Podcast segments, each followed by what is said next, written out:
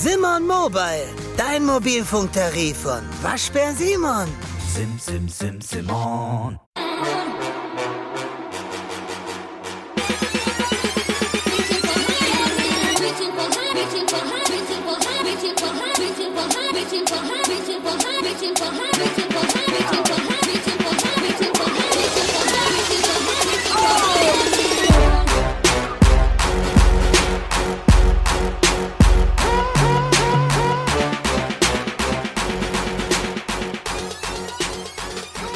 Herzlich willkommen zu einer neuen Episode bei The Age of Iron. Heute habe ich den One and Only Man Valentin Tambosi zu Gast. Ich freue mich extrem über diese Episode. Ich weiß, wie zeitlich eingebunden Valentin ist und dementsprechend bin ich extrem froh, dass du heute hier bist, Valentin. Für die Leute, die dich noch nicht kennen, und es werden wahrscheinlich einige sein, weil mein Podcast echt breit gefächert ist, kannst du dich gerne mal vorstellen, wer du bist, was du machst und warum ich so begeistert von dir bin. cool. Hey, Daniel, danke, dass ich zu Gast sein darf. Freue mich extrem. Der Podcast geht wirklich sehr gut ab. Also man, man, man sieht immer nur verdammt gute Leute auf dem Podcast. Insofern freue ich mich, dass ich da jetzt auch zu Gast sein darf. Mein Name ist Valentin Dambose. Ich bin Online-Coach. Ich beschränke mich mittlerweile nur noch auf Wettkampfathleten. Das hat sich die letzten Jahre einfach so entwickelt, dass das mein Hauptfokus ist und das meine Leidenschaft ist, dass ich Leute zur Bodybuilding-Bühne coache, egal ob Mann oder Frau, egal welche Kategorie, egal welche Klasse. Und das mhm. ist mittlerweile das, was ich tagtäglich mache und das ist mein Job. Ja, und ich glaube, deswegen bist du auch in dem Wettkampfsport halt so begehrt, sage ich mal, ne? weil ja, die meisten auf jeden Fall, die meisten Natural Bodybuilding Leute im deutschsprachigen Raum kennen dich einfach, weil halt eben so viele gute Leute auch schon von dir kamen, weil du halt auf Instagram extrem präsent bist in dem, was du auch postest. Das ist, ähm, ja, die, die Posts neigen auf jeden Fall zum, zum Denken an teilweise. Und ich finde, du hast auch so eine gewisse Art, gegen den Strom zu schwimmen, aber gutartig halt, ne? So, und also deswegen macht es mir extrem Spaß, dich zu verfolgen. Deswegen bin ich auch so froh, dass du heute hier bist. Und passend zu deinem Beruf haben wir uns auch eine Thematik, denke ich, ausgewählt, die ja ziemlich geil ist eigentlich. Und zwar Contest Prep erstmal. Und tiefgründiger halt eben vor allem das Vorgehen zwischen den Wettkämpfen. Aber ich wollte heute einfach mal anfangen, so ein bisschen erstmal den Leuten zu erklären, was ist denn überhaupt eine gute Ausgangslage für eine Contest Prep so und wann kann ich denn ja, wenn ich es noch nicht weiß, für eine Contest oder in eine Contest Prep starten. So vielleicht so ja, Körperfett-Ranges, ja, Hormonlevel und so weiter und so fort, was da halt eben alles so mitspielt, was stimmen sollte vor einer Prep. Ja, du sprichst schon den ersten Punkt an, Daniel. Und ich will mich da jetzt eigentlich auf drei Punkte insgesamt beschränken. Und zwar das erste ist einmal der Körperfettanteil. Wir wollen schauen, dass hier die Ausgangslage von der Körperkomposition in einem Rahmen ist, der uns erlaubt, in einem gewissen Zeitrahmen ready zu sein für Tag X. Weil wenn ihr jetzt vorher, keine Ahnung, sagen wir, wir machen eine Prep, die 40 Wochen dauert, weil die Person zu Anfang so einen suboptimalen Körperfettanteil hat, dann ist es schon mal so eine lange Prep-Zeit, wo man sagen, sagen muss vorher, hey, wir müssen vorher uns andere Termine für Wettkämpfe suchen, weil das ist einfach zu lange, ja.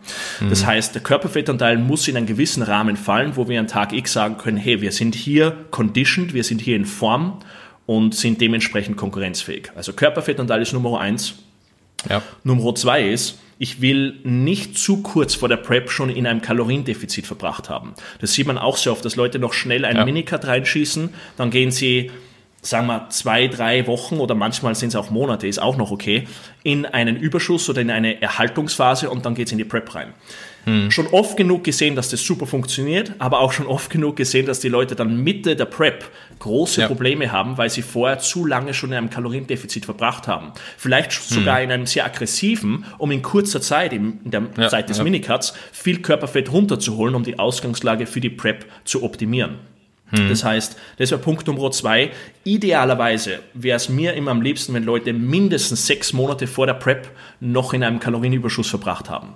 Ja. Das wäre ideal, weil du sprichst ja. einfach viel besser auf das anstehende Defizit der Prep an, wenn du vorher einen Überschuss verbracht hast. Ich glaube, ja. das ist etwas, wo du, wo du zustimmst, weil wenn man, hm, wenn man da vorher zu hart reinarbeitet ins Defizit, dann sich kurz erholen kann und dann sofort wieder ein krasses Defizit fährt hast du ein Problem, früher oder später. Ja, ja. Und der dritte Punkt ist schlichtweg Mindset. Es man muss dazu sagen, Contest Prep ist nicht für jedermann. Viele Leute lieben das Training, viele Leute lieben Mhm. sich mit Ernährung zu beschäftigen und so weiter und so fort. Das ist alles, alles schön. Aber Fakt ist, manche Leute sind einfach dafür gemacht und andere nicht. Und das heißt jetzt nicht, dass die eine Person mental schwach ist oder sonst was, aber du musst einfach ein gewisses Ziel, eine gewisse, ein gewisses Bild von dir selbst vor Augen haben, bevor du auf die Bühne gehst. Und um dieses Bild, um diese, diese Vision zu verfolgen, musst du einfach ja, vehement dahinter stehen und dafür arbeiten. Und man sieht es einfach immer wieder, wenn Leute dann sagen, ja, ich bin, ich habe die Prep-Länge falsch kalkuliert oder was auch immer.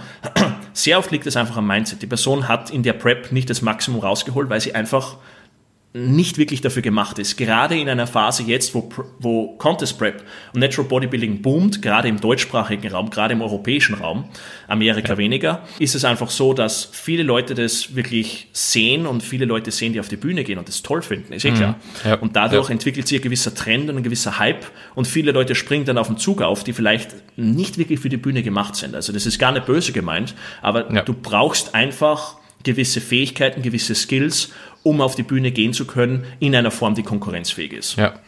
Ja. Das sind auf jeden Fall schon mal mega gute Punkte. Was hältst du davon, wenn jemand zum Beispiel noch extrem Hunger verspürt am Ende einer Offseason? Ja, das ist, das ist ein super Punkt. Und da, was ich mir da einerseits anschaue, ist, wie gesagt, wann war die Person das letzte Mal in einem Defizit? Wie hoch ist die Proteinmenge? Kann ich über eine höhere Proteinmenge generell die Sättigung des Grundsättigungsgefühls erhöhen?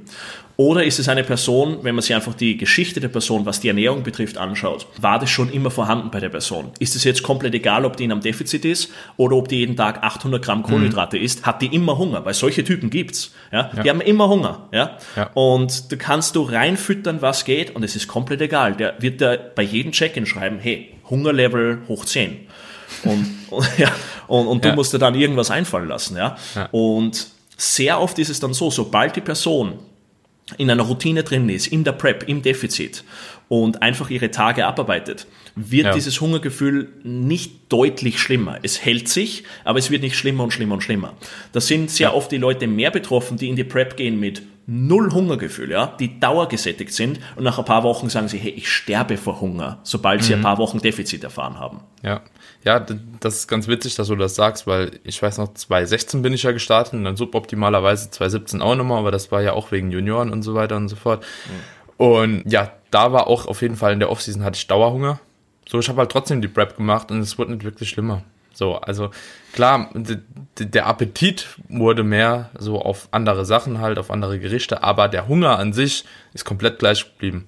Ich glaube nicht, dass das einen Unterschied gemacht hat. So, ich wurde natürlich aggressiver, wenn ich Hunger hatte und so, weil es halt einfach, ja, irgendwann zäh wurde und so, aber ja, es war nicht schlimmer und das habe ich jetzt auch schon mit ein paar Klienten so besprochen oder auch mit anderen Coaches und die haben das Gleiche halt eben auch oftmals irgendwie wiedergegeben, dass sie auch gesagt haben, ja, das ist meistens halt so und es bleibt dann relativ gleich. Ja. Und Das- noch eine andere Sache. Ich denke, das ja, das ist so die Grundaussage. Ich glaube, da wird nicht viel anders noch sein, oder? Hast noch einen Punkt?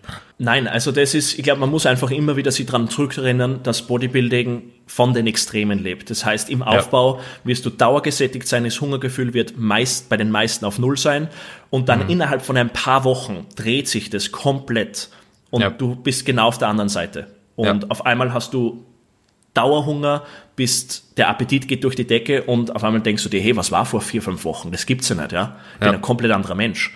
Ja. Daran muss man sich gewöhnen, das ist Teil von Bodybuilding. Ja, aber ich denke, umso länger man das Ganze halt auch macht und umso öfter man einen Minicut gemacht hat, umso öfter man eine Prep gemacht hat, umso besser kommt man auch da rein. Also, ich denke, das gibt sich halt mit der Zeit. Bodybuilding ist halt so langlebig halt, ne? Das ist so ein Sport, der über lange Zeit halt ausgeführt werden sollte, um das Beste halt rauszuholen und dann wird das auch, glaube ich, von Prep zu Prep einfach deutlich besser und einfacher. Ganz bei dir. Ja. Ja. Und ein anderer Punkt wären jetzt beispielsweise für mich noch Schmerzen. Also Schmerzen vor einer Contest Prep oder auch eine große psychische Belastung. Wie sollte man damit umgehen? Ideal wäre, wenn du das vor dem Defizit behebst. Ideal wäre, wenn du irgendwelche, sagen wir jetzt mal, du hast ein Schulterproblem oder was auch immer, dass du dich vorher drum kümmerst und wirklich langfristig denkst. Natürlich ist es jetzt so, wenn du jetzt Schulterprobleme hast, dann machst du nicht zwei Übungen und in zwei Wochen ist es weg, sondern das ist ein Ja. langfristiges Projekt und du musst wirklich dran arbeiten.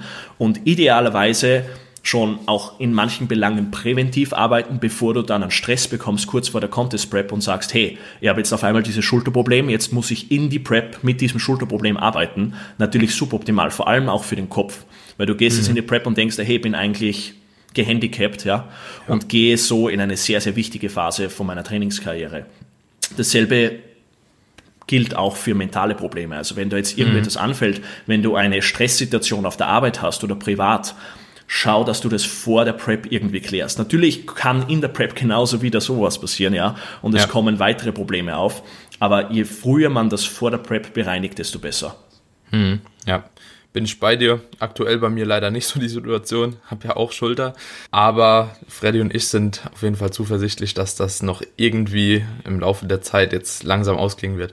Hatte die gleiche Problematik halt auch schon mal auf der anderen Seite und ich wusste ungefähr, wie lange es dauert und was geholfen hat. Und dementsprechend haben wir jetzt gesagt, okay, wir versuchen es trotzdem, weil ich glaube, das ist halt unabhängig vom Defizit, ob das besser wird oder nicht. Das ist so, ja, gehört auch ein gewisser Erfahrungsstab, glaube ich, dazu, wann man so Entscheidungen halt trifft. Prinzipiell würde ich aber auch sagen, geht nicht unbedingt mit einer schlimmeren Verletzung in den Prep rein. Tendenziell wird es nicht besser.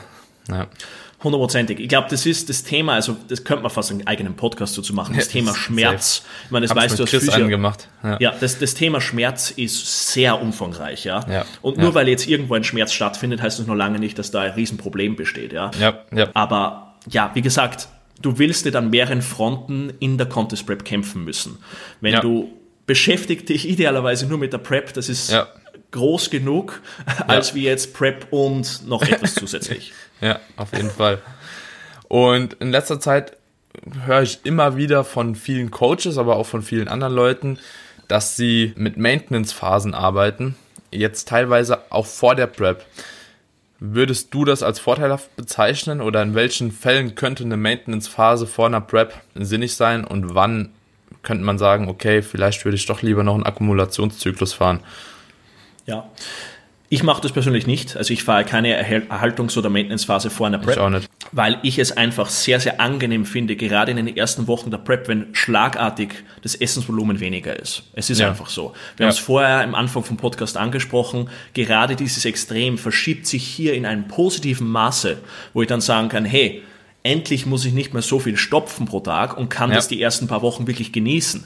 Und du hörst es sicherlich auch selbst von Kunden, die dir sagen in den ersten Wochen von der Prep, hey, ich fühle mich vitaler, ich fühle mich fitter, ich fühle mich frischer, weil ich einfach nicht stopfen muss. Ja? Ich muss nicht ja. dauernd so viel Essen runterwürgen. Ja. Und aufgrund der Tatsache verbessert sich sofort das Wohlbefinden, der Schlaf, die Trainingsperformance geht meistens etwas nach oben.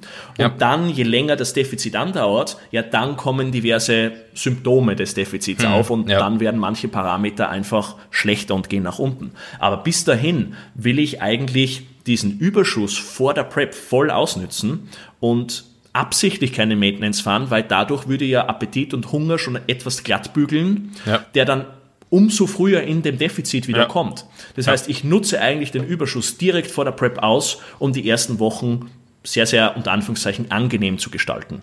Ja, also wenn ich ehrlich bin, sehe ich auch nicht so ganz einen Sinn von einer Maintenance-Phase vor einer Prep. Also sieht man immer wieder sehr oft oder dass Leute eine Minicut machen und dann machen sie nochmal eine Maintenance-Phase, aber den Sinn davon, muss ich ganz ehrlich sagen, sehe ich nicht so oft. Ja, ja. Also die Zusammenhänge. Ich glaube, es wird halt meistens, sorry, es wird meistens darauf zurückgeführt, dass der dass die Leute sozusagen ihren unter Anführungszeichen Setpoint wiederfinden und von diesem Setpoint, was das Körpergewicht betrifft, sich wieder ins Defizit reinarbeiten. Ja, ja. Und ich meine, wenn man sehr weit fortgeschritten ist, ist der nächste Punkt, ist es ja ohnehin nicht so, dass du jede Woche Unmengen an ja, Gewicht zunimmst. Das heißt, du bist sowieso auf einer relativ hohen Kalorienanzahl, hm. nimmst in einem gewissen Maße pro Woche und pro Monat zu und das ist dann meistens eh schon sehr, sehr wenig. Das heißt, du ja. bist in einem leichten Überschuss, ja. aber dieser Überschuss bedeutet jetzt nicht, dass du so weit weg von Erhaltung bist. Ja, wir reden ja. von ein paar hundert Kalorien und dann gehst du ins Defizit. That's it. Eben.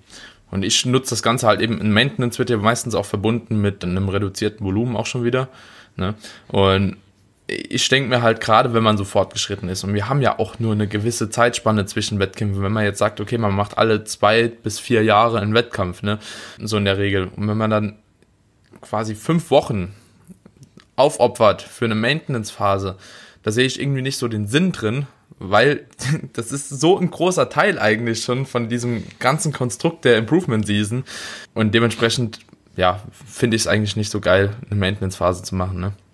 Vor allem, wenn du, du sprichst es schon an, die Langfristigkeit, wenn du die betrachtest, eines naturalen Athleten über mehrere Jahre, über mehrere Seasons hinweg, dann, hey, dann machst du hier und da eine Maintenance-Phase, fünf Wochen hier, fünf Wochen da, über mehrere Jahre sind es dann auf einmal 20 Wochen, fünf mal vier. Und ja, denkst du, hey, ja.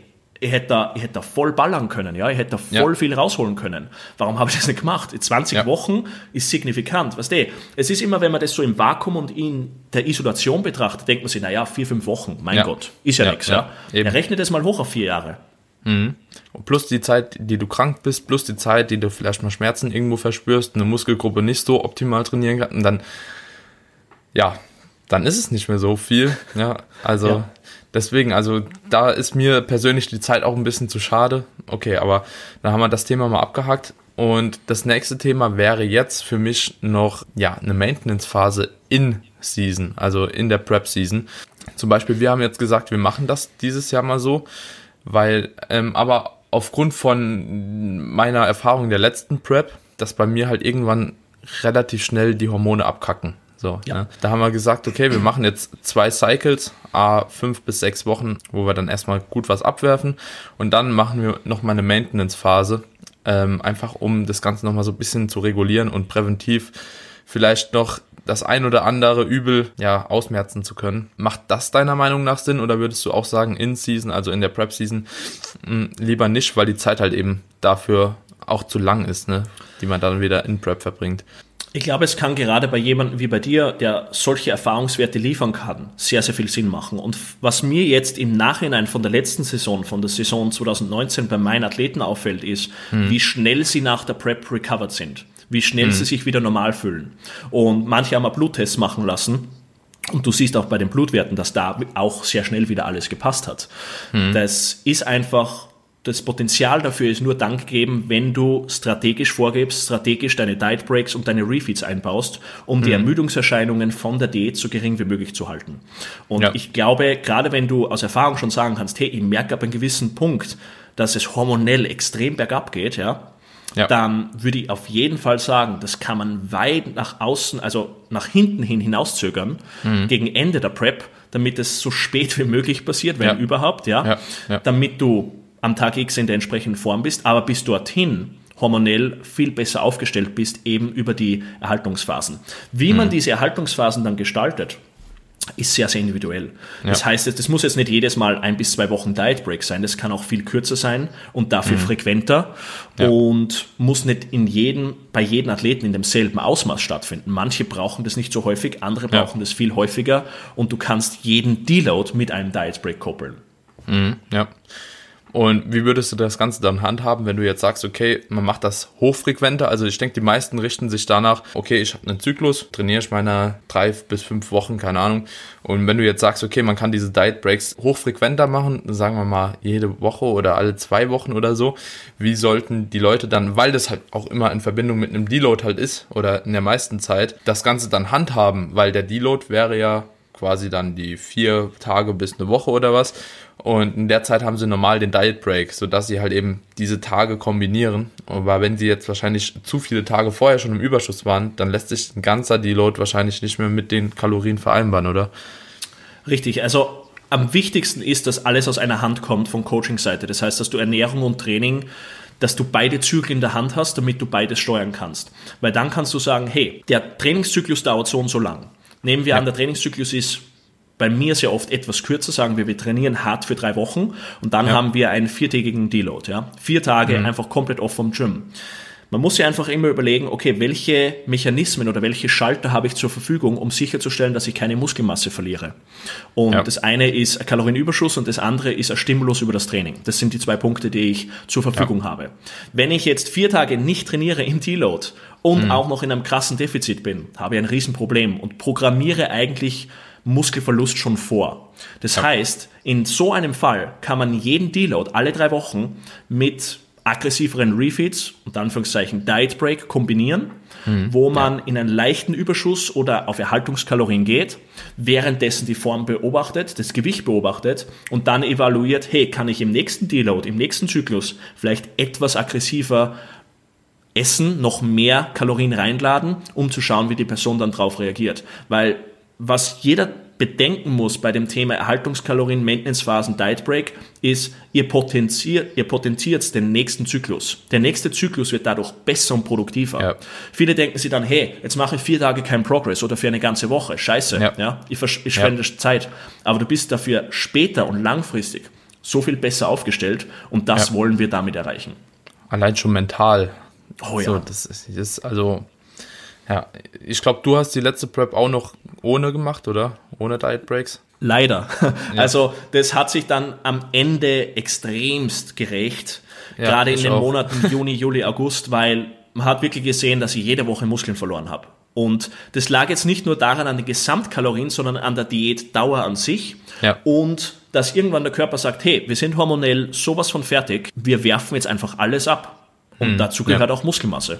Ja, also ging mir exakt genauso. Das war traurig zu sehen. Ich habe mal mit Janis Kara gesprochen und der hat auch gesagt so, oh Gott, bei ihm war es auch komplette Katastrophe. So gegen Ende, da ist alles schief gelaufen. Einfach weil es zu lange war. Er war zu früh fertig. Ich glaube drei Wochen vorm Wettkampf und er sah am Wettkampf sogar schlechter aus wie drei Wochen vorher. So und ja, es war, es ist crazy.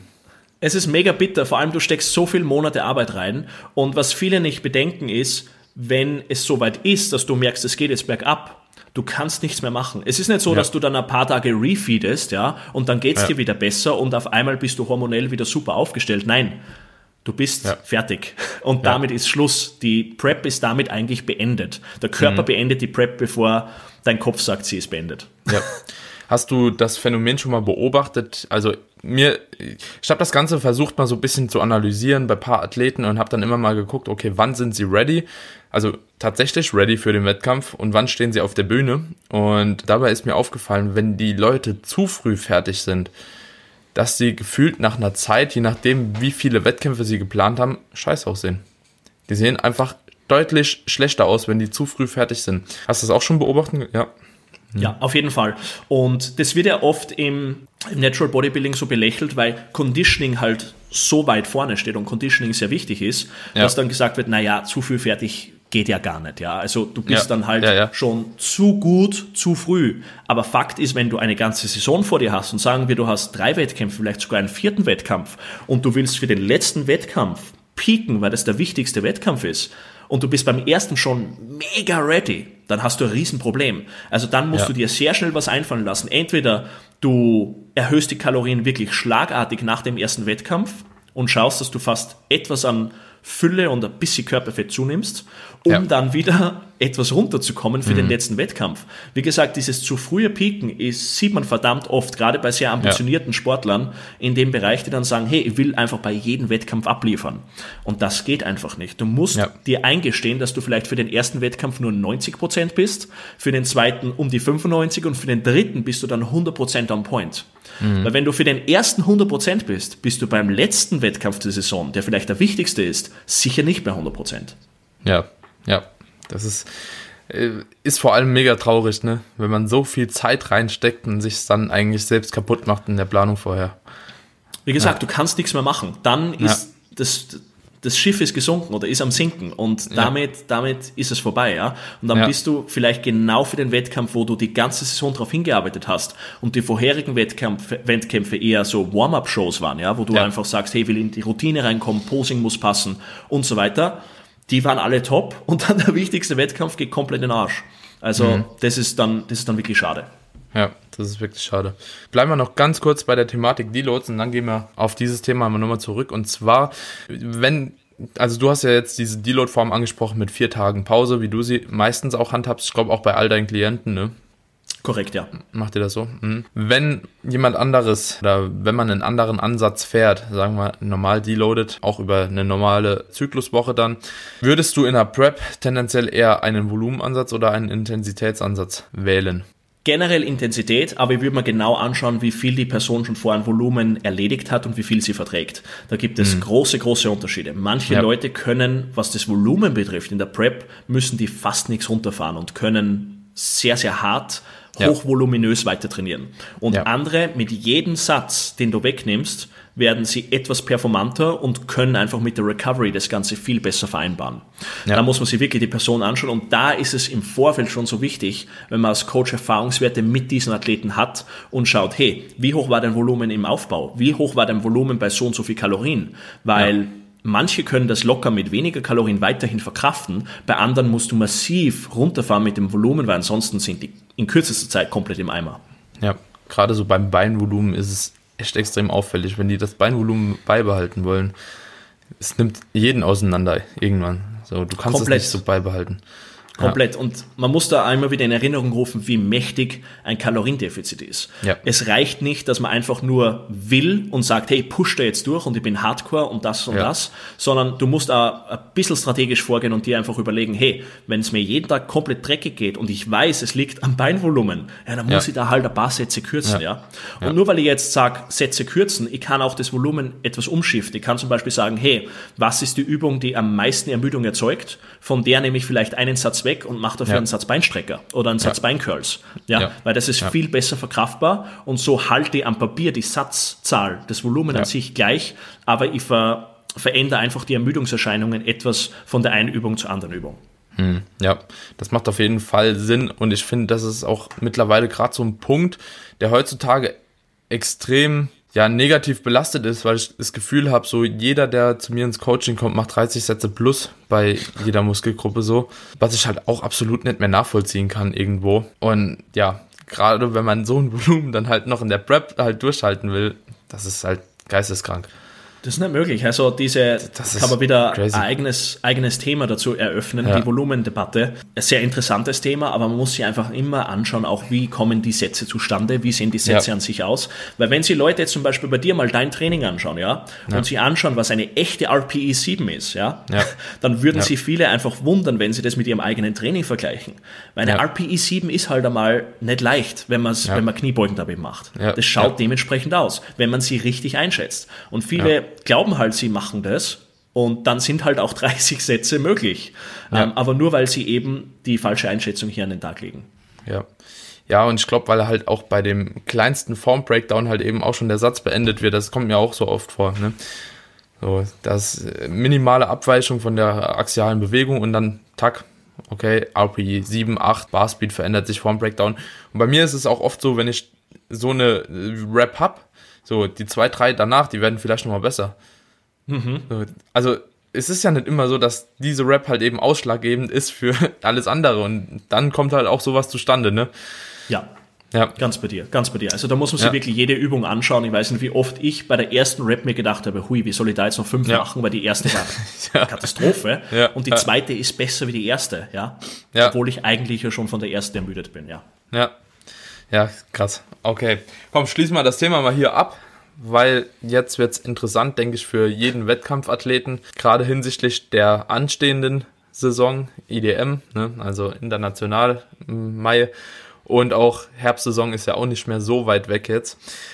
Und zwar wollten wir uns heute mal mit so ein paar Peaking-Strategien beschäftigen, beziehungsweise auch so Einflüssen von ja, verschiedenen Wettkämpfen in Zeitabständen. Und ich würde einfach mal sagen, fangen wir mal an mit ja, der Vorprep. Also einfach Pre-Contest. Was gibt es deiner Meinung nach da hinsichtlich Training erstmal zu beachten? Also wir sprechen jetzt mal einen Monat vor dem ersten Wettkampf. So starten mhm. wir mal, denke ich. Gut, da wäre mal wichtig anzumerken, dass ich eigentlich versuche bei meinen Athleten, dass sie so lange wie möglich zum Wettkampf hin so normal, also so wie immer trainieren. Ja? ja. Ich will jetzt nicht schon zwei Wochen vorher oder so anfangen, dass ich hier groß an den Variablen im Training herumschraube. Hm. Was wir uns definitiv anschauen wollen, ist, wann legen wir das letzte Beintraining vor den Wettkampf hin. Also ja. man hört es immer wieder, wenn man sie anfängt mit Bodybuilding und mit Contest Prep zu beschäftigen, dass die meisten Leute circa eine Woche, sieben Tage vom Wettkampftag ihr letztes hartes Beintraining haben.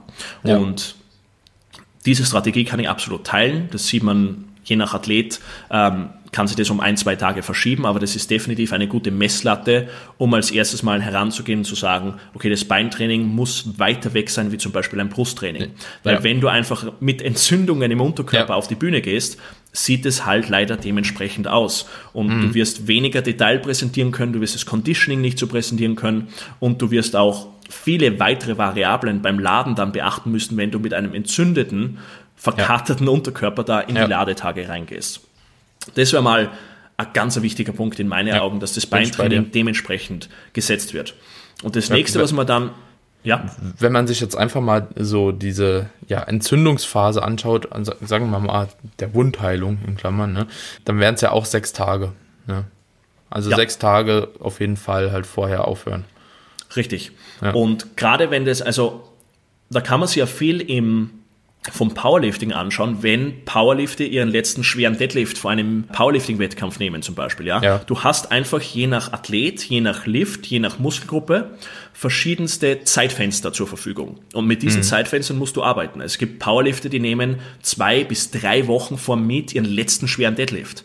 Ja. Aber aber das sind halt wirklich starke Leute, ja. Die heben Ja. alle ein gewisses ja. Maß an Gewicht. Das heißt gleichzeitig, wenn du jemand bist, der ein hohes Maß an Muskelmasse im Unterkörper mit sich herumträgt, Beine sehr, sehr hart trainieren kann und somit einen sehr starken Stimulus auslösen kann, vielleicht brauchst du mehr als sechs Tage, vielleicht brauchst du mehr Ja. als sieben Tage. Ja. Also Pascal Haag zum Beispiel letzte Saison haben wir weit länger als sieben Tage Zeit gelassen, damit seine Beine mal frei werden und die Ja. sich wirklich von den Entzündungen erholen. Weil wenn ich mir Ja. von Pascal die Bilder einen Tag nach dem Beintraining angeschaut habe, hat der ausgeschaut, als wäre er 14 Wochen out vom Wettkampf. Ja? Das, hat, äh, das hat furchtbar Ja. ausgesehen. Ja? Ja. Der war zugelaufen mit Wasser, der war entzündet, der hat zwei Kilo mehr Wasser mit sich herumgetragen, weil er sich beim Beintraining einfach zerlegen kann und das auch Mhm. hochvoluminös durchführt. Das heißt, bei einem kleineren Athleten mit insgesamt weniger Muskelmasse, der vielleicht auch nicht diese Fähigkeit hat, sich so hart zu trainieren wie Pascal beim Beintraining, sind vielleicht weniger Tage notwendig und da reichen fünf Tage, vier Tage, was auch immer. Ja. Ja. Aber diese sieben Tage, so als Messlatte, so als grobe Richtlinie, Ja. ist, Ja. glaube ich, sehr, sehr gut fürs Beintraining. Hört sich gut an. Gut, das nächste, würde ich sagen, ist eigentlich der restliche Körper, was Muskelgruppen Ja. angeht. Da kann man viel freizügiger agieren.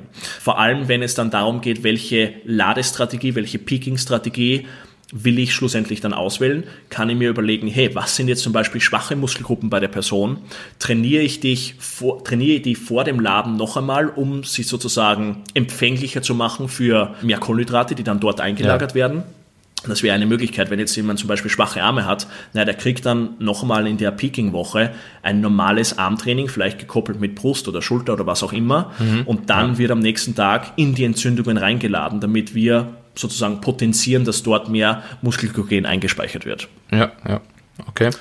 Und hast du die Erfahrung gemacht, zum Beispiel bei ein paar Athleten, dass, also bei mir ist es zum Beispiel so oder auch bei anderen, mit denen ich mich bisher ausgetauscht habe, dass wenn man beispielsweise im Rücken Probleme hat, den anzusteuern, teilweise den Rücken als letztes auf jeden Fall vorher noch trainiert, um einfach eine bessere Masse-Mind-Connection aufbilden, also bilden zu können für die Bühne. Hast du das Phänomen auch schon mal gehabt? Also gerade beim Rücken ist es ja auch relativ schwer, weil man nicht unbedingt weiß, okay, wie steht Schulterblatt und dies und das und so, ne? Manche haben da ein richtig gutes Gespür dafür, bei anderen halt gar nicht, ne? Wenn du eine Ja. Side-Chest machst, weißt du, wie du die Brust reinzudrücken hast, aber beim Rücken, weil der so breit gefächert und groß ist, kommen manche in die Posen gar nicht rein, mich eingeschlossen auch, ja. Ja, ja.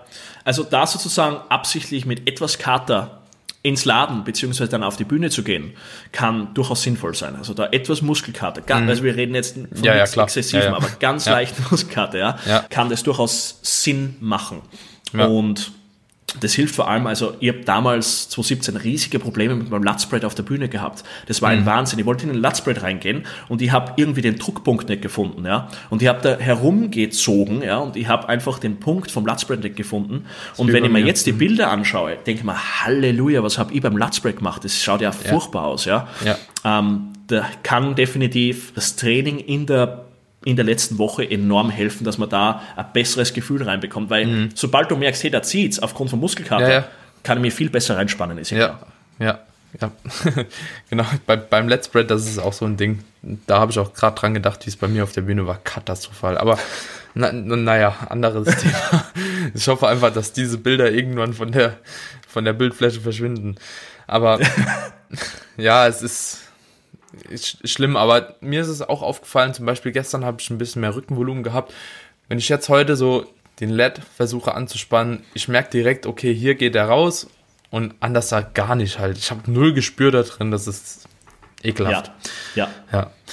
Wenn wir uns jetzt auf das Thema Ernährung nochmal so ein bisschen berufen in der letzten mhm. Woche, ähm, ist, denke ich, einerseits zu sagen, dass wir in der letzten Woche vor oder in dem letzten Cycle vor dem Wettkampf quasi erstmal kein so hohes Kaloriendefizit mehr fahren sollten. Also ich würde mich da irgendwo einpendeln, optimalerweise vielleicht bei ja, einem halben Prozent, halben Prozent bis vielleicht 0,75, je nachdem wie viel Refeeds man und Diet Breaks man vorher halt eben noch einschiebt, aber höher auf keinen Fall. Würdest du das anders sehen?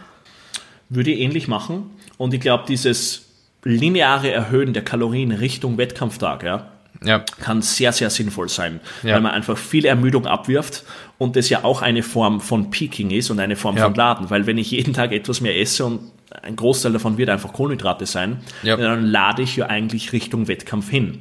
Es muss jetzt nicht immer ein Peak so aussehen, dass ich vorher aggressiv entlade und dann zwei, drei Tage vom Wettkampf voll reinlade. Das kann auch über eineinhalb Wochen zum Beispiel zum Wettkampf hin oder zwei Wochen so sein, dass ich wie bei einer Pyramide langsam die Kalorien nach oben fahre, hm. so sehr viel Ermüdung loswerde, das Training vielleicht kurz vom, äh, vom, vom Wettkampf etwas produktiver wird, etwas besser wird, ich damit mit sehr, sehr viel Selbstbewusstsein in den Wettkampf reingehe und hm. dann natürlich sehr, sehr frisch auf der Bühne stehe, weil ich eigentlich zwei Wochen dann für Zeichen Pause hatte von ja. dem Defizit und so sehr, sehr frisch beim Wettkampf dann auf der Bühne stehe. Hm. Und was hältst du von ja, so Entladetraining in Kombination mit ja, reduzierten Kohlenhydraten? Macht ihr das auch so oder äh, sagst du, hm, es ist ein bisschen risikoreich, das Ganze so zu versuchen?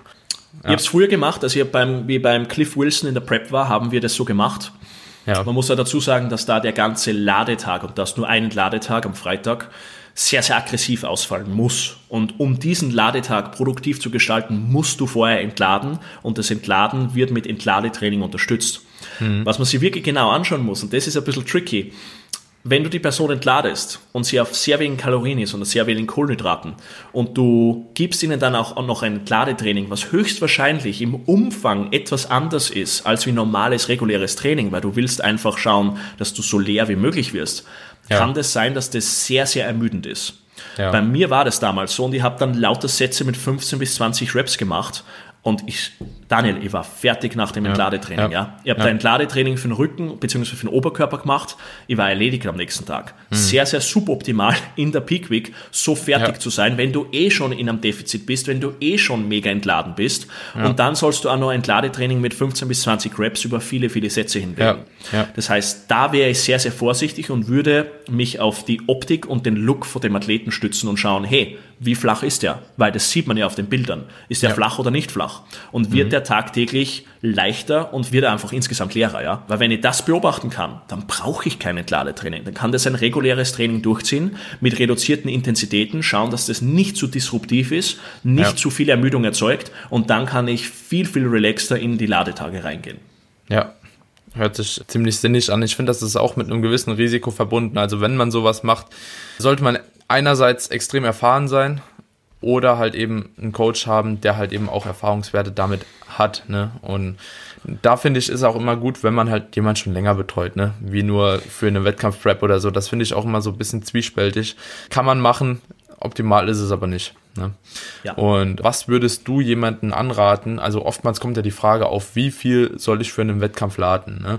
Also wenn man einen Coach hat, alles schön und gut, aber wenn jetzt jemand sich selbst vorbereitet, im Internet findet man so wenig Quellen, finde ich, dafür. Vor allem, wenn man jetzt nicht gerade im englischen Raum so ein bisschen spricht. Ich weiß, dass es bei Team Andro so eine kleine Formel gibt, dann gibt es hier und da mal so eine Ladestrategie, aber das ist alles eigentlich nicht so zuverlässig, finde ich. Ne? Was würdest du für eine Empfehlung raushauen, wie viel ein Athlet ungefähr laden sollte? Ungefähr. Ja, also ich habe jetzt keine Formel parat, weil ich das natürlich immer von Person zu Person, von Athlet zu Athlet anschaue. Ich glaube, den besten Ratschlag für jemanden, der sich jetzt selbst coacht, den ich geben kann, ist, schau, dass du einen Testload machen kannst. Das wäre ideal, wenn du ja. zwei bis drei Wochen vom Wettkampf oder vielleicht drei bis vier Wochen, äh, Wochen vom Wettkampf, wenn du hier einen Tag oder auch über zwei Tage schaust, was passiert, wenn ich so und so viel Kohlenhydrate pro Tag lade und dir dann anschaust, wie schaue ich am nächsten Tag aus. Wie hat sich mein Gewicht entwickelt? Bin ich viel schwerer? Bin ich gleich schwer oder bin ich sogar leichter, was auch passieren kann? Und ja, ja. wie korreliert das mit meinem Look im Spiegel? Wie sieht es auf den Bildern aus? Weil dann kann ich einfach die Bilder von ein paar Tagen vorher nehmen, die nebeneinander stellen und mir anschauen, was Sache ist. Das ist, glaube ich, viel, ja. viel besser, als wie jetzt irgendeine Formel, wo man sagt, Körpergewicht mal sieben zum Beispiel, ja. Weil du landest irgendwo und ich habe mittlerweile einfach die Erfahrung gemacht, wenn die, wenn ich Männer und Frauen coache, dass manche Frauen, die 55 Kilo auf der Bühne wiegen, mehr laden als der Typ, der 90 Kilo hat. Weil wenn ich dem 90 Kilo Typen ja. so viel Kohlenhydrate gebe wie der Frau, dann spillt der über Nacht und sieht katastrophal am nächsten Tag aus, ja. Und das kann ich ja. nur ja. konkret wissen, wenn ich das teste. Das geht nicht anders. Und das ja. will ich natürlich nicht 24 Stunden oder was auch immer vom Wettkampf testen, sondern idealerweise ein paar Wochen vorher, wo die Form schon dementsprechend mhm. ist. Das heißt jetzt nicht, dass der schon komplett abgezogen sein muss. Ja? ja. Weil da würden wir ja, wieder zu dem frühen Peak von vorhin kommen und das wollen wir nicht. Aber er muss in einem gewissen Shape sein, dass ich zumindest mal die Teilung in Quadrizeps etc. sehe und dann kann ich aufgrund der Bilder, der Optik schon mal schauen, wo es hingeht und ob das Laden ausreichend war oder nicht.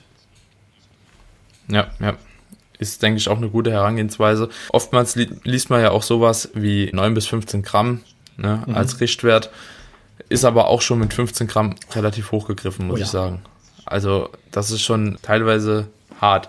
Was mir auch oft aufgefallen ist, dass zum Beispiel lange und relativ schlanke Leute ähm, gefühlt viel mehr laden müssen wie kleine, massive so. Ne? Aber das ist so individuell, ne? Dann kommt ein Patrick Teutsch, der halt jeden Tag irgendwie mit 1000 Gramm Carbs ja. oder so lädt, ne? ja, und der ist jetzt auch nicht gerade klein und schmal. Also, ja, ist auch eher klein und schmal, sagen wir so, aber verträgt halt trotzdem deutlich mehr wie andere halt. Und ein Pascal Haag, der braucht halt zum Beispiel gar nichts. Also, ne? wenn du die zwei Athleten, das, wenn du die zwei Athleten heranziehst, ist das schon mal ein sehr, sehr interessanter Vergleich, weil ich habe kurz mhm. bei der deutschen Meisterschaft mit Patrick Backstage geredet, über einfach Pickwick mhm. und so weiter. Und der Patrick ladet einfach irre viel und muss einfach irre viel laden. Und was ja. man sich da immer wieder anschaut, ja oder was ich mir da ganz gerne anschaue, ist, wie stark entladet die Person vorher? Entladet sie überhaupt? Weil sehr mhm. oft ist es so, und ja. das hat jetzt nichts mit Patrick zu tun, das sage ich generell, sieht ja. man einfach, dass Leute zu viel entladen, damit sie dann die nächsten drei, vier Tage komplett übertreiben müssen beim Laden. Also es gibt, gibt durchaus Leute, die mhm. entladen mit 300 Gramm Carbs. Alles schon gesehen. Die entladen mit 300 Gramm Carbs. Die essen mhm. 300 Gramm Carbs pro Tag und sind nach den Tagen, sind mhm. die leer hoch 10, ja. Und dann laden die über zwei, drei Tage mhm. rein und das war's dann und dann passt es auch. Das heißt, Entladen ja. heißt nicht für jeden dasselbe. Sehr oft hören die Leute entladen und glauben, das heißt 0 Gramm Kohlenhydrate oder 50 Gramm Kohlenhydrate. Nein. Ja. ja, also da muss man ja. sehr, sehr vorsichtig sein mhm. und auch die Entlademakros müssen angepasst sein auf die Person, auf den einzelnen Athleten.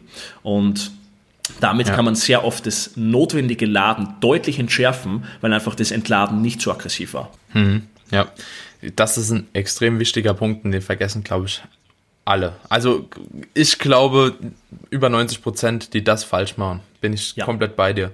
Auch wenn es in YouTube oder so oftmals auch so populär gemacht wird, zum Beispiel vom Sepp oder so, da weiß ich auch, der lädt oder entlädt mit plus 50 Gramm Carbs auf jeden Fall noch. Und er lädt ja genauso mhm. viel, so, ne? Patrick auch, ich glaube, der streicht auch nicht alles mhm. komplett raus. Aber zum Beispiel, er nutzt das ja auch für sich, ne? Wenn man halt eben dieses Entladen macht in dem Sinne, dann kannst du halt eben danach auch noch über diese, in Klammern 9 bis 15 Gramm halt eben drüber schießen, ne? Ähm, wenn man es halt eben nicht macht, dann ist es auch schwer. Und da kommen wir jetzt gerade zum nächsten Punkt und zwar ist es auch in gewissermaßen meiner Meinung nach gefährlich. Und zwar, wenn die Wettkämpfe relativ nah aneinander liegen. Ne? Dann so eine Strategie zu fahren, ist natürlich auch mit einem hohen Risiko meiner Meinung nach verbunden, weil du halt eben den Look extrem verändern kannst dadurch. Ne? Das ist immer so ein Auf und Ab, so ein Overshoot und nochmal runterholen. Ne? Und wie würdest du das handhaben, wenn du weißt, okay, jetzt sind irgendwie drei Wettkämpfe in einer Reihe hintereinander und ja, macht das da überhaupt Sinn oder würdest du sagen, okay, vielleicht fahre ich sogar Maintenance-Kalorien oder wie gehst du das an am besten? Sehr, sehr tricky, sehr, sehr herausfordernd und macht aber ja. gleichzeitig auch sehr viel Spaß, die Herausforderung anzunehmen. Also drei Wettkämpfe in Folge ja. an aufeinanderfolgenden Wochenenden ist, ist die Königsklasse ja. vom Peking, kann man sagen. Also du wirst, wenn du jeden Coach da draußen ja. fragst, wird jeder sagen, wenn es geht, versuch das zu vermeiden. versuch das nicht zu machen, weil es ist ja. einfach, es ist einfach die Wahrscheinlichkeit, dass einer der drei Wettkämpfe nicht voll ins Schwarze trifft, ist sehr, sehr hoch. Was ich persönlich machen würde, ist, dass ich für den ersten Wettkampf die Kalorien langsam linear ansteigen lasse bis zum Wettkampftag. Ja, das heißt ein progressives mhm. Reinladen bzw. Erholen vom vorherigen Trainingszyklus, damit die Person dann sehr frisch auf der Bühne steht. Das wäre mal eine Strategie für Wettkampf Nummer ja. eins. Warum? Weil wir uns so das Entladen, Laden ersparen und somit einen Puffer haben für den zweiten und dritten Wettkampf. Weil wenn ich sozusagen schon mein ganzes Pulver für den ersten Wettkampf verschieße, naja, was mache ich dann für den zweiten und für den dritten Wettkampf?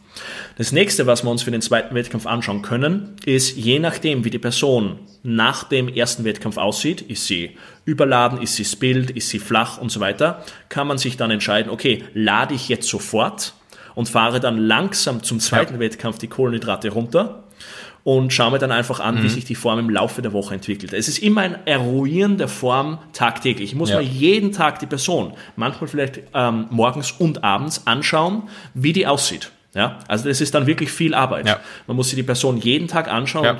Manche Coaches machen auch alle drei Stunden, alle vier Stunden ein Update und lassen sie Bilder schicken oder nach jeder Mahlzeit. Und das ist absolut legitim, weil du musst einfach wissen, auf was die Person, auf was der Körper reagiert. Okay, das heißt, ja. meine Strategie für den zweiten Wettkampf, direkt nach dem ersten Wettkampf reinladen und dann langsam runtertapern für den zweiten Wettkampf. Somit habe ich wieder etwas mehr Zeit für den dritten Wettkampf und würde dann nach ja. dem zweiten Wettkampf vielleicht einen Tag machen, wo ich auf Erhaltungskalorien bin und dann über zwei bis drei Tage entladen, um für das große Finale, für den letzten Wettkampf, dann ein klassisches Entlade, Lade, ähm, eine Ladestrategie zu fahren, ja. wo ich über zwei ja. bis drei Tage ja. entlade und die letzten zwei Tage lade, um dann in den dritten Wettkampf zu gehen. Also langsam anfangen für den ersten, dann ein Frontload, ja. also ein Laden am Beginn der Woche für den zweiten Wettkampf ja. und dann ein Backload, also ein Laden am Ende der Woche für den dritten Wettkampf. Hm. Das muss man erstmal so umgesetzt bekommen. Ne? Richtig.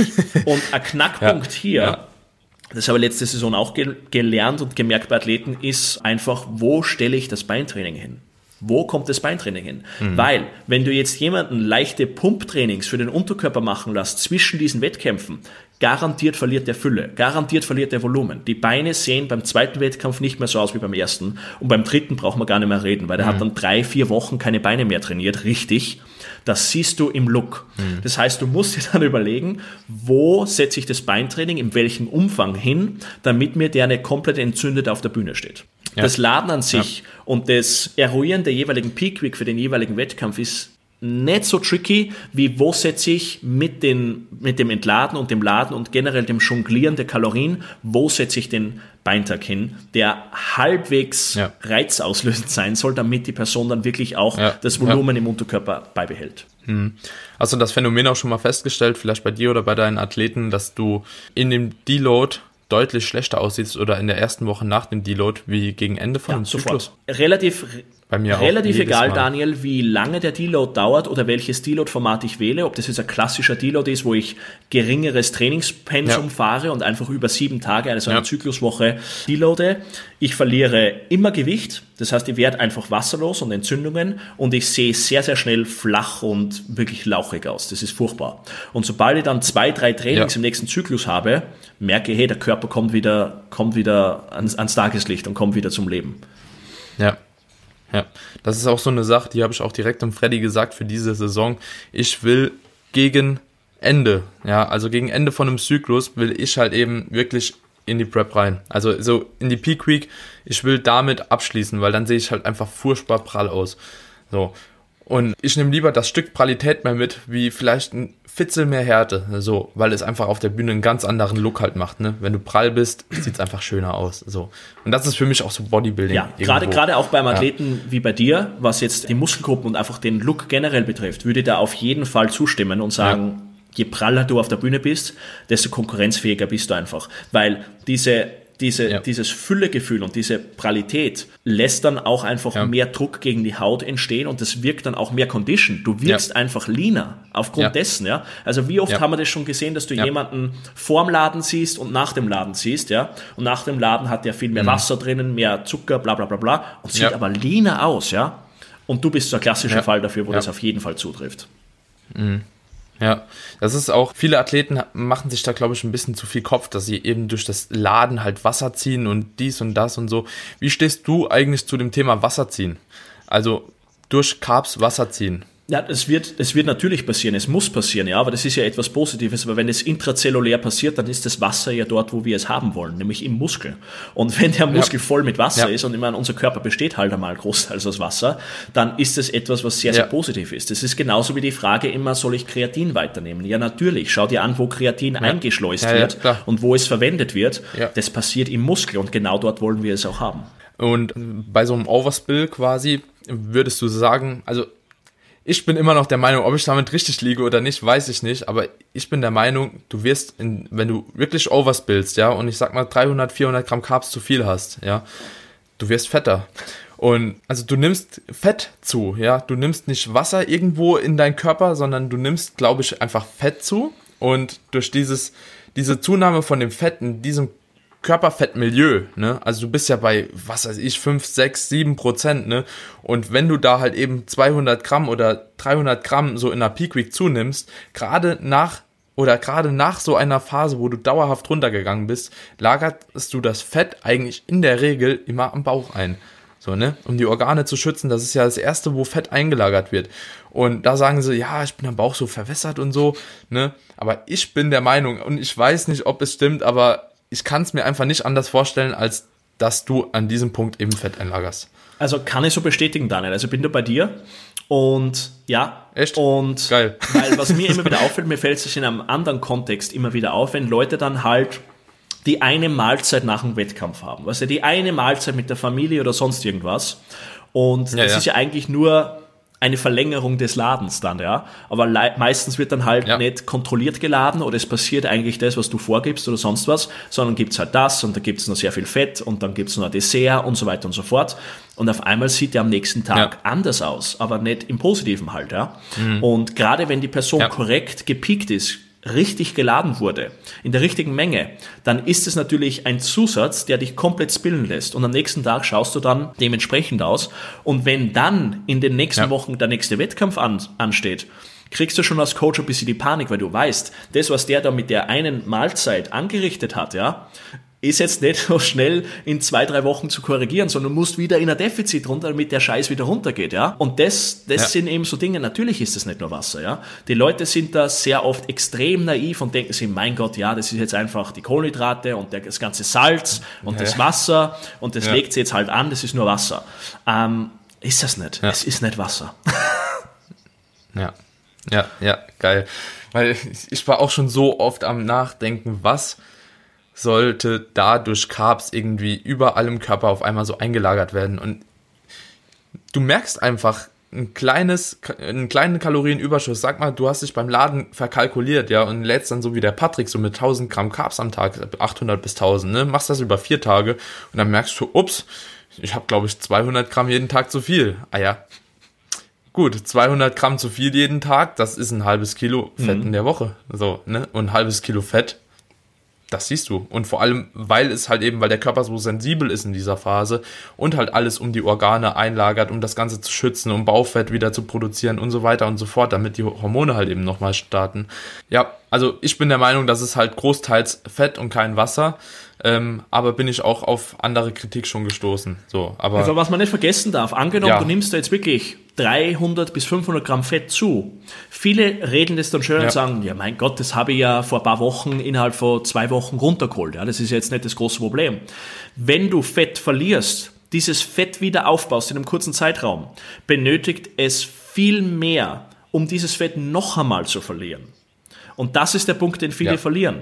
Du siehst so viele Leute, die sich eine Show oder eine Saison sogar ruinieren, weil sie dann diese paar Mahlzeiten auswärts hatten oder diese eine Mahlzeit, die dann komplett ausartet und das Ganze mhm. in einen Cheat Day verwandelt und die Person einfach Unmengen an Kalorien konsumiert und das in der kurzen Zeit nicht mehr wieder revidierbar ist. Und du hast dann das große Problem, okay, ja. die 500 Gramm Fett, die du gestern dazugenommen hast, die kriegen wir in der Prep nicht mehr runter. Die, äh, die, das ja, geht sich nicht ja. mehr aus, außer wir riskieren Muskelverlust. Ja, ja. Und gerade auch hinsichtlich dem Aspekt, dass man sagt, okay, hier ist der Wettkampf an dem einen Wochenende und direkt das nächste Wochenende ist schon der nächste Wettkampf.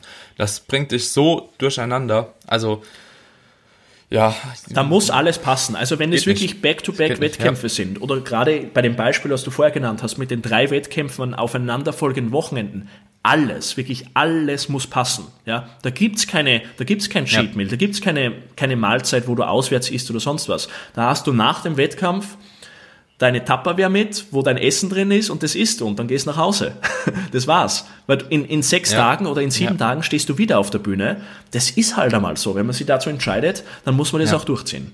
Ja, und meistens ist es ja auch tatsächlich so, dass eigentlich der Hauptwettkampf nicht der erste Wettkampf ist. Das ist ja ganz selten so der Fall, dass der Hauptwettkampf wirklich der erste Wettkampf ist. Das ist ja meistens immer so ein Ausprobieren, okay, wie sieht die Form aus und irgendwo danach platziere ich dann meinen ersten Wettkampf. Ja. Jetzt fällt mir gerade noch für die Herbstsaison so ein anderes Beispiel ein, was glaube ich relativ interessant noch für viele Leute ist. Und zwar ha- haben wir jetzt in Deutschland das, wir haben ja sowieso das Problem, dass wir halt eben nicht in England starten können. Wir können, also bei der WMBF, ne, wir sind da ja so ein bisschen an Deutschland halt gebunden, ne. Und in Deutschland gibt es dieses Jahr einen Wettkampf, glaube ich, vor der GmbF und vor der ANBF. Das ist die deutsche Inter, nee, die deutsche Meisterschaft und die ist am 6. September schon. Ja. Und die GmbF ist am 17. Oktober, glaube ich. Ne? Macht es überhaupt Sinn, in diesem Bereich schon auf die Bühne zu gehen? Also wenn man den Hauptwettkampf für die GmbF platziert, weil wenn man sich jetzt denkt, okay, ich muss für die WMBF schon ready sein, so du wirst es, also wenn du ready zur WMBF gehst, bin ich mir fast sicher, dass du bei der GmbF nicht dein bestes Paket bringen wirst. Ganz bei dir, Daniel. Das ist vom Termin her sehr, sehr tricky und man muss da sich wirklich überlegen, in welcher Form tauche ich am 6. September bei der WMBF auf. Weil wenn du da eben schon nahe an den 100% bist, vergiss die GmbF. Die GmbF ist damit abgehakt, weil der Zeitraum dazwischen ist so hoch, äh, so groß, dass du mit den Kalorien dazwischen so hochfahren müsstest, damit du das halten kannst, dass das in meinen Augen sehr unwahrscheinlich ist, dass du dann für die GNBF dementsprechend piekst und dort deine Bestform bringst, deine 100% bringst. Das, das heißt, da muss man fast im Vorfeld schon, aber wenn es schlimm klingt, sich fix dafür Ja. entscheiden und sagen, ich werde in der und der Form zur WNBF am- im September fahren, die mir langfristig erlaubt, bei der GmbF besser zu sein. Ja, das ist halt schade für den Mhm. ersten Wettkampf, weil du willst bei allen Wettkämpfen gut ausschauen, ist ja klar. Aber es erlaubt das Datum Ja. nicht, die Zeitrahmen passen einfach nicht. Das Zeitfenster ist, ist Mhm. nicht möglich, ja. Also, man sieht es ja immer wieder, gerade bei amerikanischen Athleten, dass die ewig lange ihre Form halten können. Mhm. Das sind bitte Ausreißer. Das sieht man, das ist nicht die Regel, ja. Das sind Ausreißer, die einfach Ja. dann im Juni ihren ersten Wettkampf starten, ja. Das habe ich letztes Jahr wieder Ja, gesehen. Sam, Samuel Okonola, kennst du? Im Ja, Juni ja, ja, den ersten. Wettkampf und dann November bei den Worlds. Ich meine, bitte zeig mir jemanden, der über die. Zeit die Form halten kann, ja? Und zig Male dazwischen piekt und jedes Mal gut aussieht. Das sind ganz wenige, die das können. Und das ist Mhm. auch schon relevant beim Zeitrahmen von 6. September bis dann 17. Oktober äh, für die GmbF. Ja. Ja. Und genauso umgekehrt wäre es ja auch mit der internationalen, beziehungsweise mit der, mit der Frühjahrssaison. Die Frühjahrssaison ist aber wieder zu weit weg, um da noch zu sagen, okay, ich starte noch bei der BNBF mit. Also der Termin ist meiner Meinung nach sehr, sehr unpassend Ja. gewählt. Auch einfach nicht Ja, athletenfreundlich. es ist ja, Muss es man ist, sagen. Es ist wirklich, es ist wirklich schwierig, wie man das Ganze dann strukturiert. Also ich werde, ich werde versuchen, dass ich einige Leute am 6. September hinschicke, um dann eben die Quali zu holen für England. Aber man muss wirklich sich sehr gut überlegen, okay, wie will ich beim ersten Wettkampf aussehen, damit ich das Potenzial habe, beim nächsten Wettkampf noch besser auszusehen, weil das ist schlussendlich das Ziel, sich Ja. von Wettkampf zu Wettkampf zu steigern. Ja. Also ich denke, ich werde auch dort starten, ich nehme es mit. Ja, weil es ist auch eine Chance, irgendwo vielleicht eine Broker zu bekommen. So, und für die WMBF eine Broker zu bekommen, das wäre eigentlich so der größte Traum, beziehungsweise ist das größte Ziel einfach so, ne? Also für mich, weil das einfach der größte Dachverband ist von allen. Und ich denke, das wäre schon eine super Sache, wenn das irgendwie sich ausgehen würde. Aber es ist halt schwer, weil ich peak halt für die Defect Worlds, ne? Und die ist am 24. Oktober. so, also, Ja. ja. es ist unrealistisch, aber ja, man weiß ja nie, Du, was kommt. du, so, du ne? liebst Herausforderungen, Daniel. Ja.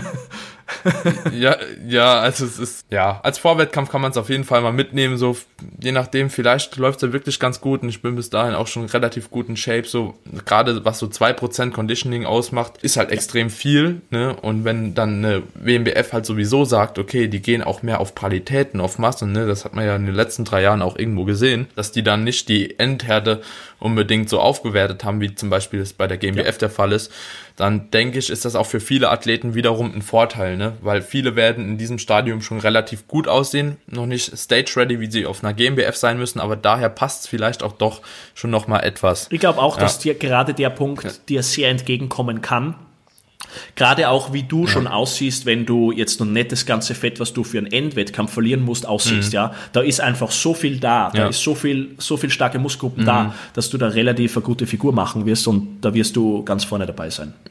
Ja. Ja, wenigstens nicht da oben steht. Das wird passen. Das wird passen. Ja. Okay, Valentin, ich denke, haben einiges. Nee, ein Punkt ja, wollte bitte. ich noch ansprechen. Und zwar Salzkonsum. Salzkonsum vor den Wettkämpfen, Trinkverhalten vor den Wettkämpfen und zwischen den Wettkämpfen auch. Und zu Peaking. Wann würdest du schon sagen, okay, ab hier wird es wichtig, Salz zu tracken? Also ich bin ein Freund davon, das drei Wochen vorher mhm. schon zu machen. Drei Wochen vorher, einfach um safe zu gehen, aber ich denke, das handhaben auch viele anders. Und ich würde mal interessieren, wie gehst du mit deinen ja, Athleten Also vor? ich mache es generell so, dass ich eine Woche vor der Peak Week damit beginne. Das wäre also zwei Wochen vom Wettkampf. Drei, drei Wochen ja, ist natürlich ja noch mal besser, weil du noch mehr Daten sammeln kannst. Aber auch noch Genau, das ist der nächste Punkt. Für viele, gerade für jemanden, der zum ersten Mal auf die Bühne geht, der denkt sich, hey, Jetzt ist da in drei Wochen die GNBF zum Beispiel, Familie kommt und jetzt fängt der Coach schon damit an, dass wir über die Peak Week reden und jetzt muss ich Wasser tracken, Salz tracken, ich muss auf meine Süßstoffe aufpassen und so weiter. Das heißt, je nach Athlet kann das früher oder später einsetzen, wo wir diese Variablen tracken, weil es einfach ein weiterer Stressfaktor ist, wie mhm. du gerade angesprochen hast. Aber Fakt ist, je mehr ja. Daten das man hat, desto besser natürlich. Ja. Das steht auf jeden ja. Fall fest. Also, und was Wasser und Salz generell betrifft, ich würde keine großen Experimente machen. Das sieht man auch leider viel zu oft, dass die Leute ja. da ir irrsinnige Anpassungen machen bei Salz und bei Wasser. Ja, es müssen kleine Anpassungen gemacht werden, aber in einem wesentlich geringeren mhm. Ausmaß, als was die meisten glauben, gerade wenn entladen und geladen wird. Und ich würde jetzt auch zum Beispiel nicht hingehen, wenn man, also ich würde auch ein bisschen darauf achten, auf die Nahrungsmittelauswahl Richtung Wettkampf hin. So, wenn man Salz die ganze Zeit gleich hält, so und sagen wir mal am Ende, ui, am Ende der Peak Week immer mit Reis zum Beispiel lädt, dann würde ich jetzt auch nicht hingehen und, also beziehungsweise nur noch Reis isst, keine Ahnung. Und dann würde ich auch nicht hingehen an einem Wettkampftag und zum Beispiel drei Kilo Kartoffeln in mich reinhauen, weil die halt eben auch nochmal eine extreme Menge an Kalium halt mitbringen. Ne?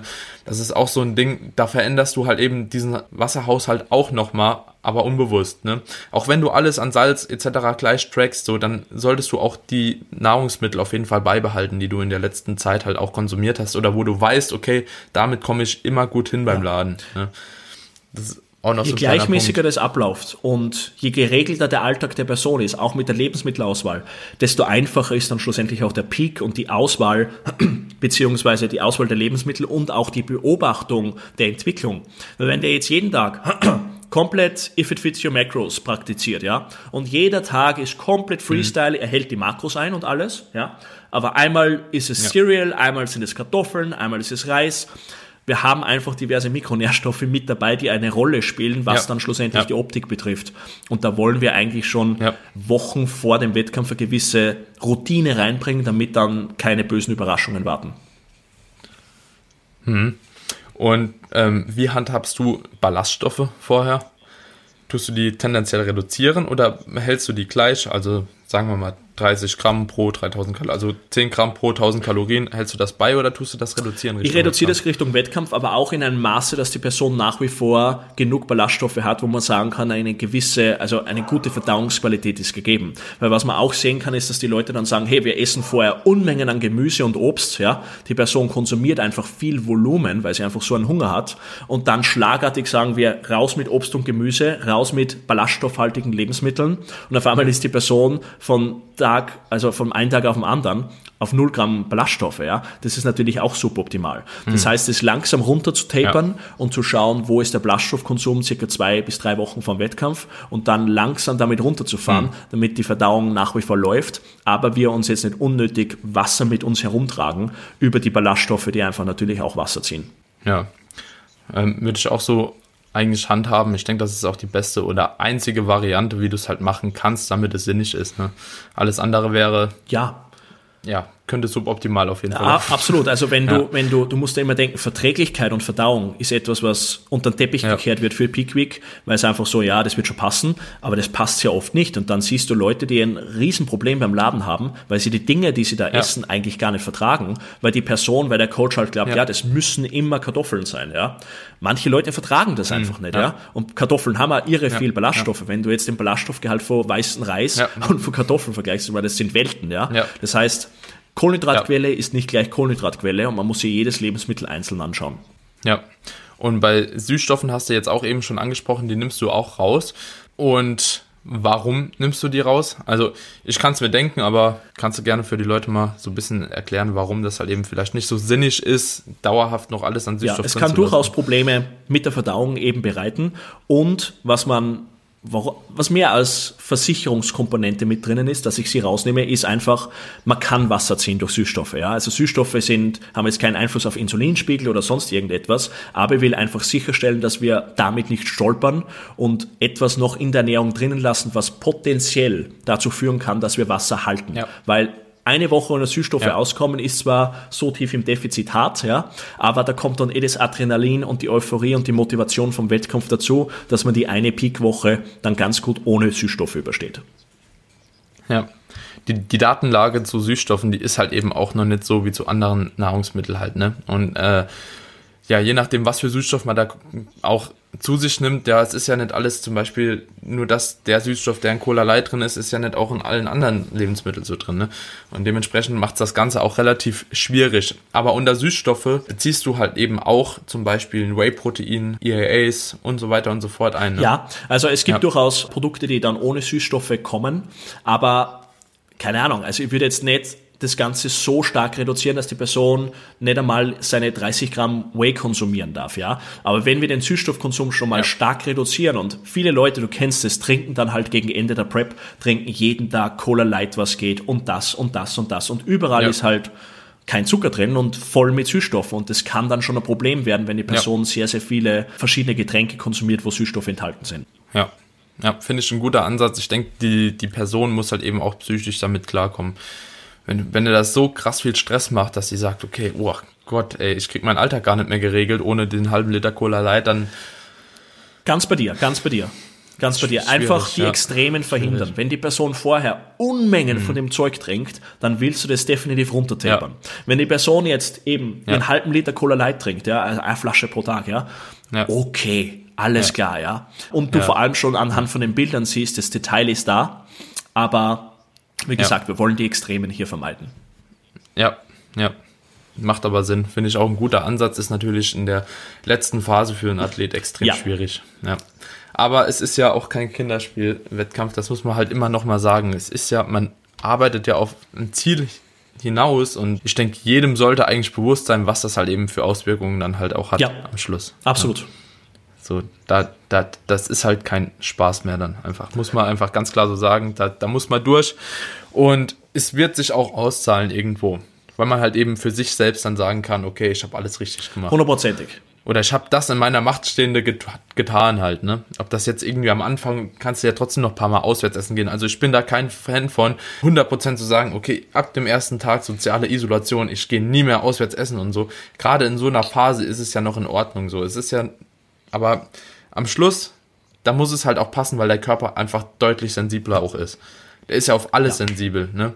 Ob der vom Immunsystem halt eben geschwächt ist und du krankheitsanfälliger bist, ob du anfälliger für Volumen bist, ob du anfälliger auf Nahrungsmittel reagierst und so weiter und so fort. Und ich denke, das sollte einfach jedem bewusst sein. Ja, ganz bei dir. Es ist wirklich ein Extremsport. Es wird dich an deine Grenzen bringen und dafür muss man einfach gewisse Dinge machen und gewisse Opfer bringen, ja. Ja. Okay, Valentin. Geil. Stunde in, Stunde geil, 10. Daniel. Ja, Hammer. Lassen, lassen cool. wir so stehen, Hat oder? mega Spaß gemacht. Auf jeden Fall. Ich freue mich, dass du da warst. Und wenn die Leute dich finden wollen, ich glaube, Coachings gibt es beim Valentin aktuell nicht mehr. Nein, ne? nein. Es ist dezent voll. Aber auf Instagram bist du, denke ich, am aktivsten. Genau, also oder? entweder über Instagram einfach meinen Namen in einem durchgeschrieben, Valentin Tambosi, dann findet ihr mich auf Instagram oder einfach auf meiner Webseite valentintambosi.com. Und ich glaube, YouTube habt ihr auch gestartet, ne? So YouTube habe ich auch gestartet, wobei das immer etwas ist, was ich ein bisschen schleifen lasse, zugegeben. Da will ich eigentlich viel mehr Content bringen. Ja. Aber ja, YouTube wird es auch noch geben. Zieht, zieht halt Zeit. Ja. ja, okay, ich schaue auf jeden Fall alles nochmal in die Shownotes und bedanke mich nochmal herzlich, dass du da warst, dass du die Zeit gefunden hast und Danke, gerne Daniel, wieder. wir sehen uns. Alles klar, Ciao, ciao. mach's gut, Valentin.